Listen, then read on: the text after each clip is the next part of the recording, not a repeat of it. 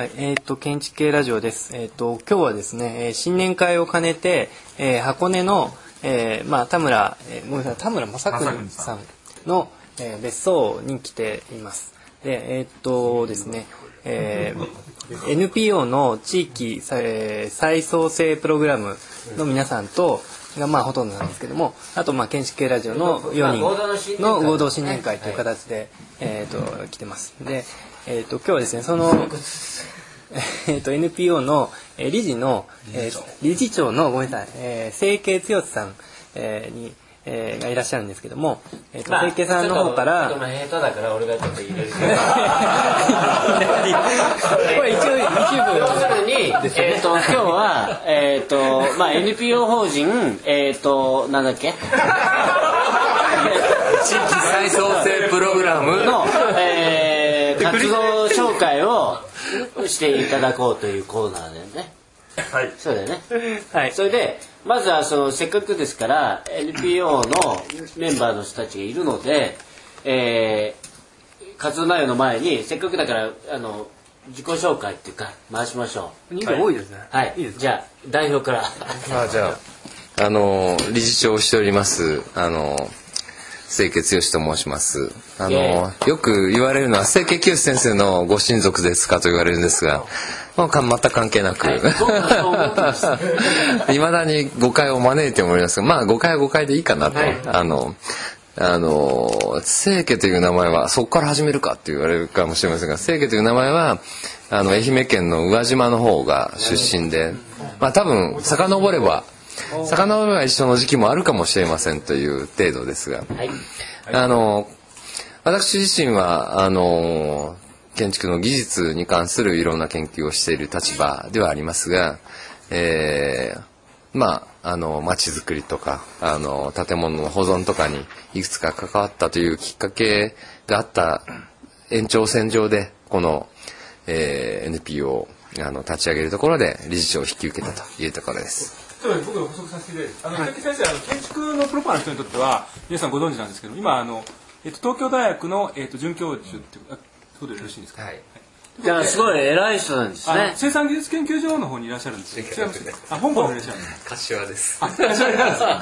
か。本来僕とか口を聞けるような人じゃない。いや本当にもう失礼しちゃう。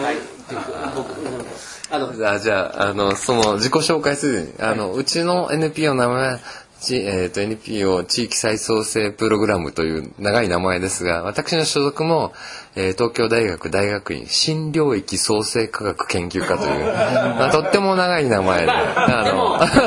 要するにまあこのラジオの向こう聞いてる向こうの人からするとなんだ東大の先生かと。はい、そういうことですね。なんだは偉いやつ出てきたな。厄介だなと。い。はい。そんな感じです。はい。はい。どんどんどんどん回してどんどんどんどんどん名前とね肩書きと名前名前だけでね名前だけでねじゃあ名前だけでフルネームでと浜田由美です。はいよろしくお願いし一ます。言なんかじゃまあなければあなければ回してください回すえー NPO のメンバーの寺崎と申します。寺崎寺崎優馬です。寺崎優馬一級建築士事務所をえーやっております。えー半年前から NPO に参加しておりまして、えーえー下田ですとか、えーそういった、えー活動に参加ささせていただいてます。イエーイ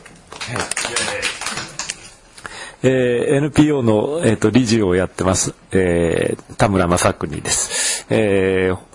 本職っていうか、えー自分の事務所はアークブレインと言いまして、えーマンションの再生とか、まあ、そういったような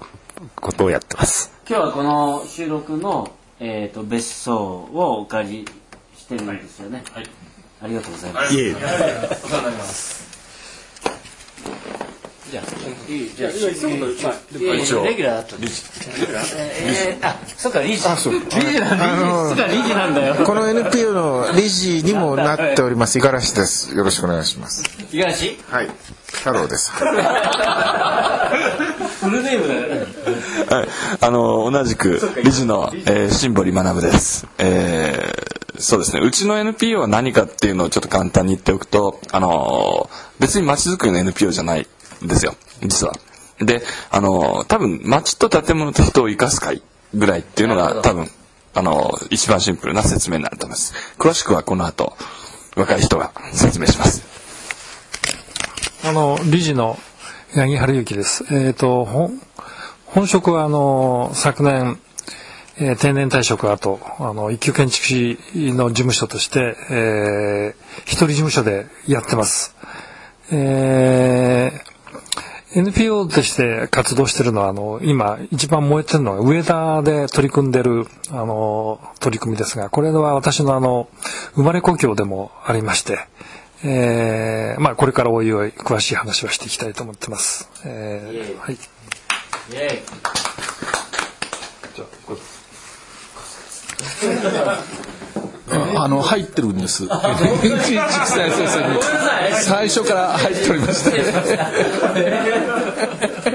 いえいえ。どどどこにでも顔を出してて申し訳ないんですがあの新森さんとの、えー関係で、えー参加させていただいてまして、えーあのいえいえ平平です。あのもう彦坂さんあの下の名前まで。あ彦坂直義です、うん、美術家の。美術家の彦坂直義です。は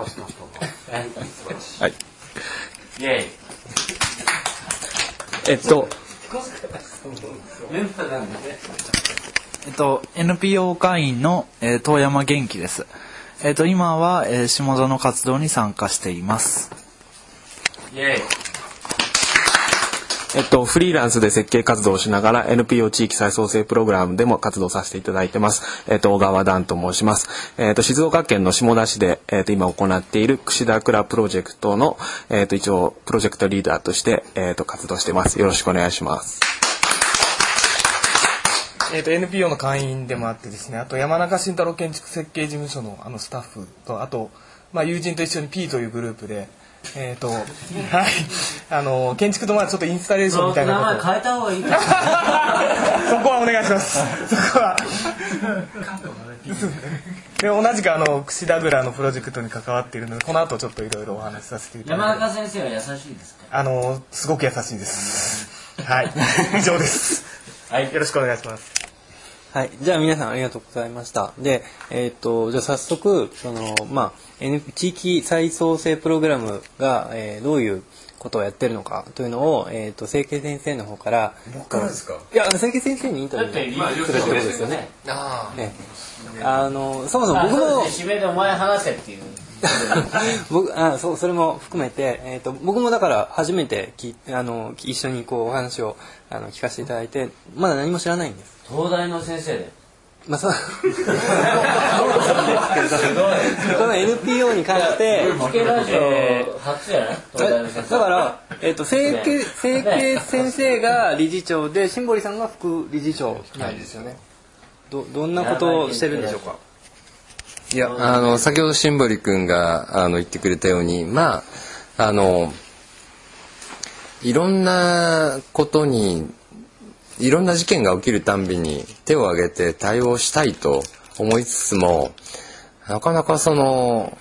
なんていうんですかね、その迅速に対応できなかったという、いろんな過去を、た例えば、えー例えば建物の保存運動が始まると、えーじゃあ 同潤会大塚女子アパートメントの保存の時に、えー、と一体じゃあどんな体制で対応するんだとか。それからまああのこんな街づくりに関する相談があるといった時にああじゃあそれは すいません大分県の釜谷町ですがあのどんな体制で誰がどんなメンバーでやるんだろうというところから一人一人人集めから説得していって同志を集めてっていうことが何度かあったのでどういやそれでいいのかなというふうに思っている時にあの新堀さんとかその何人かの仲間の方からやっぱりこれはそういうことをやりたいと普段思ってるメンバーがそもそも最初に集まっておいた方がいいんじゃないかというふうに言われましてそれでこの NPO を立ち上げようということであの立ち上がったというところです。ですからそのもともと事件があってそれに対応しますというところではなくて何かあった時にはってまずはじゃあ手を挙げて考えましょうと。じゃあまずみんなで考えようと。でじゃあどうしようかっていう時にどういうふうに呼びかけようかっていう時にゼロからじゃなくて少なくとも、えー、10人20人のメンバーがじゃあどうしようかっていうふうに考えてスタートするということを、まあ、目標にあの立ち上げたところです。いつ立ち上げたんですか？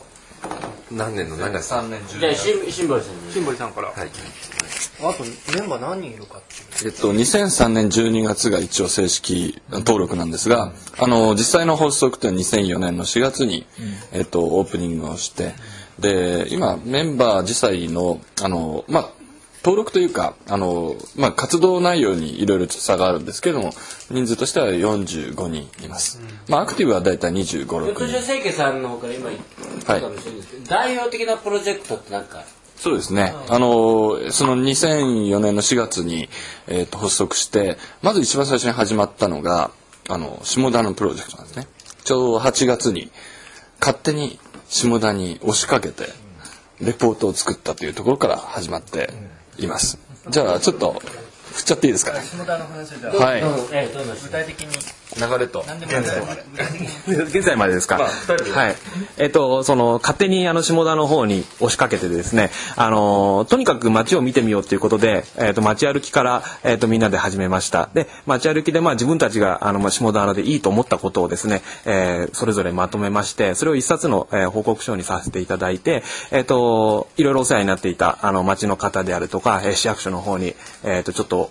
売り込みに行くというか、えーさせていただきました。で、その後、あの、まあ、街中で、えっ、と、結構街づくりとか、えっ、と、街に対して意識の高い人が多そうなんだけれども、なかなかこう、きっかけが少なそうだなっていうところから、えっ、と、下田再創生塾というですね、えっ、と、勉強会シンポジウムをですね、えー連続で、えっ、と、3回ほど企画して、えっ、と、実施しました。で、えっ、と、その時にですね、まあ、街中にある、えっ、と、その後いろいろと僕らが調べながら町遺産っていうふうに名付けたんですけれども、えっ、と、歴史的な建物であったりとか、えっ、と、地場産のですね、石を使った建物とか、生子壁を使った建物とか、そういったもののですね、そういったところを会場にして、えっ、と、そこでまあ、町の話とかですね、いろいろ聞いていくっていうような趣旨で、その下田再創成塾を、えっ、と、行いました。で、その中で第2回に、えっ、と、行ったですね、えー会場が、えっ、と、南津製氷所というところなんですけれども、えっ、と、そこがですね、ちょうど、えっ、と、創業をやめてしまいまして、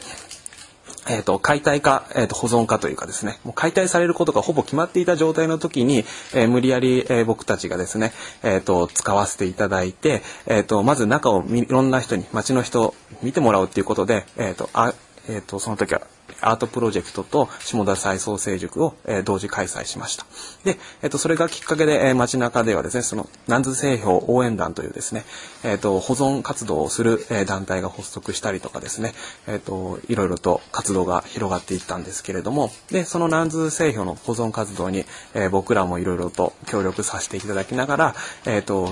2年ぐらい、あの、活動させていただきました。で、えっ、と、今はいろいろ特殊化の方が現れまして、えっ、と、建物を買っていただいて、あの、解体されることは、えっ、と、免れたんですけれども、ちょっと建物自体がだいぶ老朽化していて、えこれからさらに、あの、構造補強であったりとか、必要な課題はいろいろ残ってるんですけれども、そういった状況になってます。で、えっ、と、現在に至ってはですね、えっ、と、その後、その、南津製氷の保存運動を一緒にやらせていただいたきっかけがありまして、えっと街中の他の団体の方とか下田の地元の団体の方たちと一緒に下田連携会議っていうあの会を、えー作らさせていただいて、えーその中でですねあの都市再生モデル調査の方に応募させていただいて、えー、と街中の建物をですね、えー、と調査する、えー、とプロジェクトを、え1年かけてやりました。でその中であのえー街中にあるですね、えー、と1000件以上の建物、えー、と普通の建物を含めて全部疾患調査を外観調査をして、えーとまあ、街中にその街遺産っていうものがどれぐらい残っているのかとか、えー、とそういったことをいろいろ調べました。でその中でやっぱり町下田の街中にはいろいろと町遺産っていうのがあるんだけれどもなかなかこう活用されていないというかそういった状況もありまして、えそれをなんとかこう活用していけないかということで、えー、と今年の、えー、と6月8月夏ぐらいから始まったプロジェクトなんですけれども、えー、と串田蔵プロジェクトというものがあって、えー街中にあるですね生子伊豆石と生子壁を使った、えー、と蔵なんですけれどもそこをですね私たち NPO が、えー、と借り受けてですね、えー、とそこを活動拠点とかにしながら、えー、と内部をいろんな町の人に使ってもらったりとか、えーとえーとまあ、建物を開く使う見せるっていう3つのコンセプトに思って、えー、と開いているんですけれども、えー、とそこで、えー建物を活用しながら何プログラム？えっとですね、串田蔵プロプロジェクト、はい、所有者の方串田さんという方なんですけれども、はい、えっ、とそういった活動をえっ、と今始めたっていう形になってます。えっ、とまああの下田ワーキンググループのメンバーの中で、えっとまあ、基本的には若い、まあ、20代の、えー、とメンバーを募って、えー、とそこにまあ週末必ずまあ行くようにしてましてそこに泊まりながら周りの町のさらに毎週行ってんの？毎基本的に毎週誰かが行くようにして、でまあ蔵なんでもう泊まるのはすごい寒いんですけれども寒いすごいもう特に今の時期なんかもうやばいんですけれども、ね。うん。まあ、実際にそういう建物を使うっていうところを体験していこうというところから、自らやっていこうというところで、まあ、実際そういう活動をしながら蔵を、まあ、しつらいを少し作ったりとかですね、えー、と他の人に使っていただいたりとか住みながら住みながらそうですね。そういうまあもともとはヤモリっていうキーワードをつ使ってたんですけれどもそういうふうな活動をして、まあ、今後そういう古い建物をどう使う人と持ち主がどういうふうにこう関係を持っていくかっていうところを少し今後テーマにしていきたいなというとあのはい。じゃあすい。ませんもう終わってますね僕からい。い。あの単純にですけどもなんで下田なんですかはい。そこはすごく疑問があるので。まあ偶然ですね。あのぶっちゃけ、まあはい、そんなにそうそうそう、山本慎太郎さんがそうです。えー発掘してきたんですそういうことです。はい。だからまあ、その山中さんがうちの NPO に声をかけてくれたという貴重な偶然が、なるほど。ご縁ですね。はい。南さん。あのいや今すごくこれあの、まあ、皆さんのご活動っていうのはすごくな大事なことをやられてるっていうか、まあ、ぜひあの応援したいっていうか、まあ、あの頑張っていただきたいなと思うんですけど現実問題として、あのこういう活動に関心を持ってる人はたくさんいるし、例えばその町がその衰退して例えば高齢化過疎化とかいろんな問題があるんですけど現実問題として最も関心があるのは、もうお金だと思うんです正直。はい。であのやっぱり予算がないとかお金がないと動かないっていうようなことがいろいろあると思うんですけどもあのそれに対して、まあ、どのような工夫をされているかとか、まあ、そういうお話をちょっと伺えればなと思います。あの NPO 活動っていうのはまずあのいろんな助成金とかっていうのがあるのとあとはあの企業とかのスポンサーっていうのがあると思うんですがまずその助成金っていう話でいくとですねあの今出た下田の活動とですねその当時あの目白でえー活動してたんですが、まあ、その活動っていうのは目白に住んでる人が、まあ、美濃さんっていう方なんですが、まあ、自分の住んでる町を、えーなんとかアートっていう切り口でやりたいと。で、まあそういう活動をこう推進するうっていうことで、まあそれともう一つですね、私がさっき言ったあの、ふるさとの上田って、まあ下田と上田と目白っていうなんかあの、えーえー冗談みたいな名前のところを、あの、えー、10団連から助成金を受けてやり始めました。で、それが、あの、実はいろんな、その、イベントを企画しながら、あの、えーお金をね、あの、やっていくことで、そこでかなり活動が広がって、あの、街歩きの、アルキテクトの斉藤さんとか、サスケンの、えー河村先生とか、まあ、いろんな人とのつながりが出てきたと。あとですね、あのー昨年についてはですね、私のいたあの、帰属してた、えー、積水ハウスから、あの、えー委託契約を、おと、もう一つの企業から、あの、もらって、それで、あの、やってたと。まあ、という、えーことで、あの、活動をですね、あの、えー NPO の、あの、なんとかしのいできたと。まあ、そんな状況です。で、えで、えー、とそのミラムさんがお金のこと言ってくれたので,、でそ僕はねその NPO の活動がどうのこうのっていうのはあのよくわからないし、あのこうした方がいいっていうアドバイスもないしそんなもうおこがましいしあのそだけどなんとなくねなんとなく回ってる NPO だと思ってるんです。まあの一応別になんかこうそんなに。そうそうそれであの要するに NPO 活動をやろうというふうに思ってる人たちたくさんいると思うんですね。そういう人たちにそのまあシンボルさんたちのまあ比較的結構うまくっていうかな、まあ、そんなにそれを潤わないけれども存続できるぐらいの NPO をやるためにはなんかどうした方がいいっていうような、えーまあ NPO を立ち上げようという人しようとする人たちへのですねなんかこうアドバイスとかそういうのをちょっとなんか言ってほしいなというふうに思うんですけど今日すごいトーンが真面目ですね。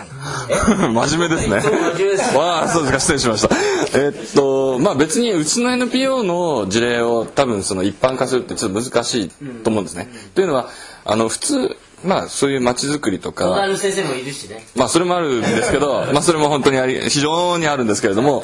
あの、あるんですけど、あの、まあそれも含めてね、あの、大体ほら場所にこう、根ざしちゃうじゃないですか。要するにある場所を何かするためにその場所で作っちゃうっていう NPO が、さっきもちらっと別の議論であったけど名古屋をね例えば。なんかこう愛しちゃってな、まあねな名古屋名古屋みたいになっちゃうみたいな話ですよね名古屋の人がまあ名古屋の街づくりをする。まあそれは真っ当な話なんだけれども、うちはたまたまちょっと違っていて、その現場は別にその今自分がいるところじゃないんですよ。下田も上田もよそなんですね。自分が知らない場所ですよねまあ、例えばの話、はいそれでそのよそ者がその現場に入っていくにあたってどんな面で入っていくかっていうと、まあ、うちはたまたまいろんな人がいるんですね。でそのいろんな人がいろんな力を持っているっていうところがその向こうに行ってもしかすると役に立つかもしれませんって堂々と言える理由の一つなんですよ。例えばまあこのここのねあのオーナーである田村さんなんかは例えばその弓道学者というあの築80年これじゃないやつ違います。はい。え、あの道を求めるというふうに字を書きますが、その築80年の多分東京で一番古い RC の建造物のあの再生をその仕組みから作り出した人なんですよ。で、まあもちろんその清家さんがその生産のことを知っている。まあそれで建築関係の人もいっぱいいる。で、まあ五十嵐さんという歴史の専門家もいるという意味で言うと、やっぱりその人材の豊富さ。五十嵐さんもそうなんですねそうそうそうそう五十嵐さんもメンバーだまさに。えその人材の豊富さが、まあいろんな何か起きた問題に。対応できるから、逆にその対応していくっていうことについて、その価値をきちんと正々堂々と申し上げて、で、こんなことできるんですけどどうですかっていうことを言った上で、まあそれを続けていくために、いろいろなご協力をお願いする。まあ具体的には、その、うん、あの、フィーを払っていただくっていうことを、まっとうにお願いしてるっていう形なので、まあ別にウハウハじゃないんですけど、率直に言うと、まあ、ただ一応、まあ続けられる程度のそういうことです。でもね、はい。その維持できない NPO ってたくさんあるんですよね、はい、やっぱりそこはモデルを、はいじゃあ南さん。いやあのね今あのシンボルさんからお話を伺って、まあ、かなりこう NPO としては、まあ、今皆さん一生懸命やられてて、まあ、ある程度うまくいってるところもあるんですけども逆にねあの僕はあの NPO のこの活動はあんまり、まあ、存じ上げてませんので、逆にじゃああの、えっと、問題点であるとか、あるいはその課題とか、あのこれからねあのこうしたいっていうその、まあ、改善点っていうかあの自分たちが抱えてるその問題っていうかそれについて何か教えていただければそれはまたそれですごく非常にこう意義があると思うんです。じゃあ田村さんの方から。なんかこう冷静に。うん、あのきょ今日はねあの例えば遠山君があの企画してくれてということであのさっきも聞いたけどやっぱりあのダンちゃんとか、えー、落合君とかやっぱりあの任せてやってるとどんどん成長するなっていうかこの間までなんか山中さんがね中心でやっててその中でこう下で動いてたっていう感じでやっぱり任せて自分たちのプロジェクトにしていくとすごくいいな。だからやっぱりその自主的にそういう若い人がどんどんやっていくっていう土壌をどう作るかっていうのが多分今うちの NPO のすごく大きな課題かなっていうふうには思う。その下田に着目して、えーこの NPO と関わっていたわけですけれども彼は日大の先生になる前からやってるわけですよね。で日大の先生になった途端に忙しくなって。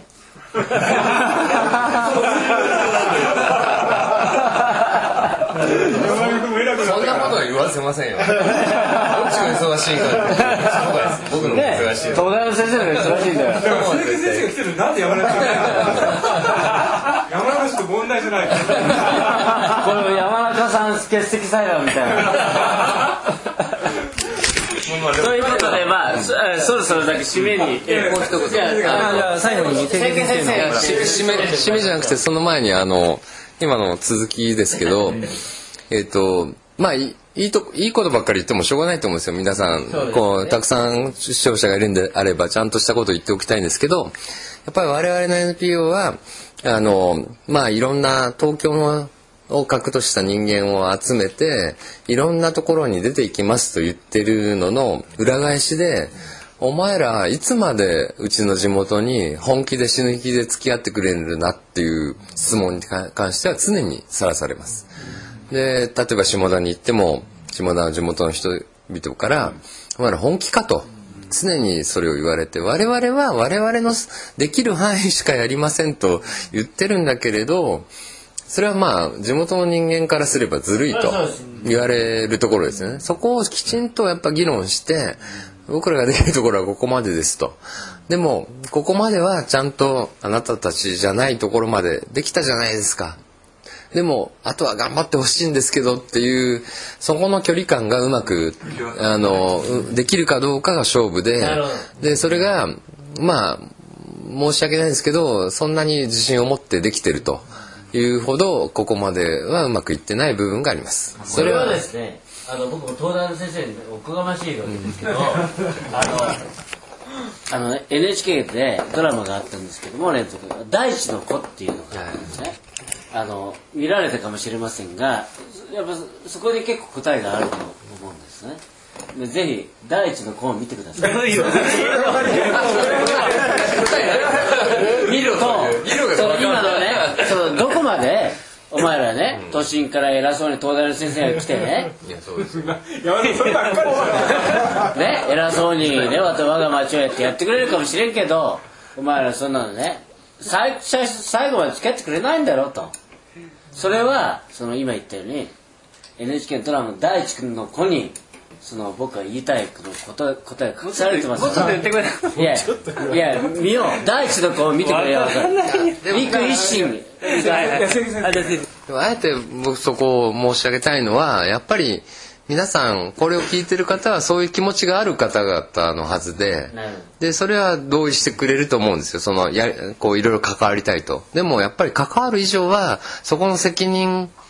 相手との関係とか責任とかが生じると。でそこを本気でちゃんとやる気がなければやっぱり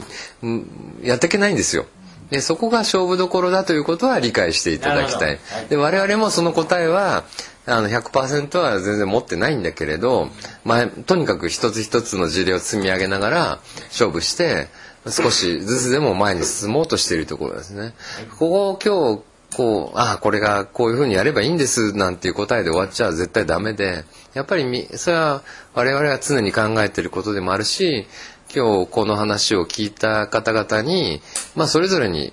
まず考えていただいてそれで一歩踏み出していただきたいと。このことを知らずにその地元との関係をどうするんだっていう話を知らずに安易に考えていただきたくないっていうところもこの NPO をやりながら正直に思っているところです。あのプロジェクトってあのうまくいくプロジェクトはあのちゃんと受益者がリスクを負って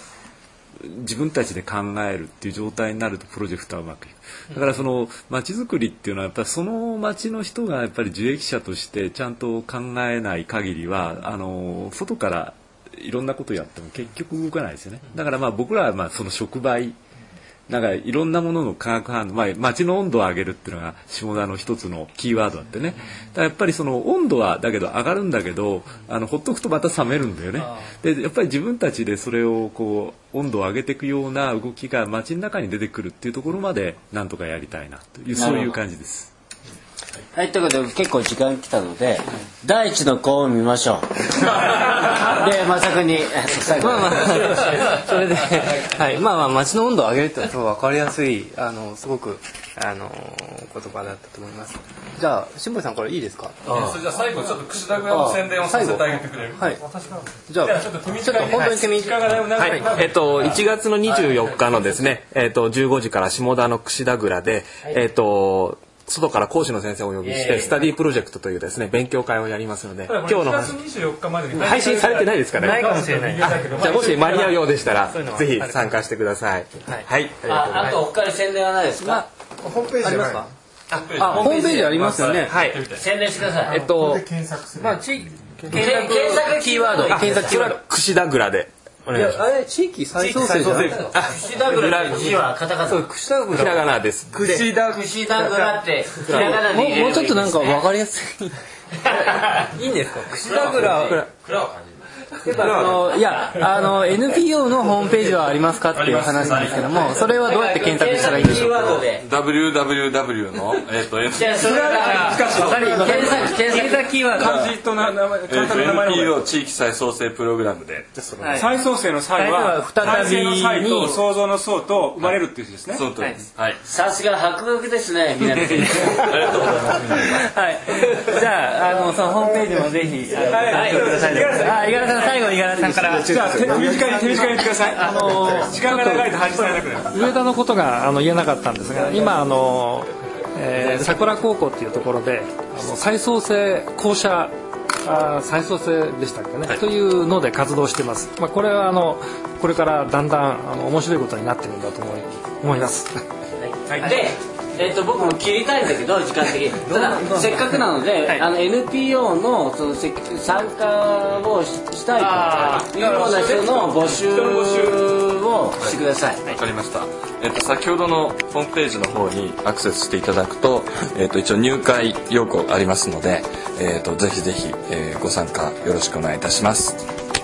はい。じゃあ地域はい。地域再創生プログラムの皆さんどうもありがとうございました。ありがとうございます。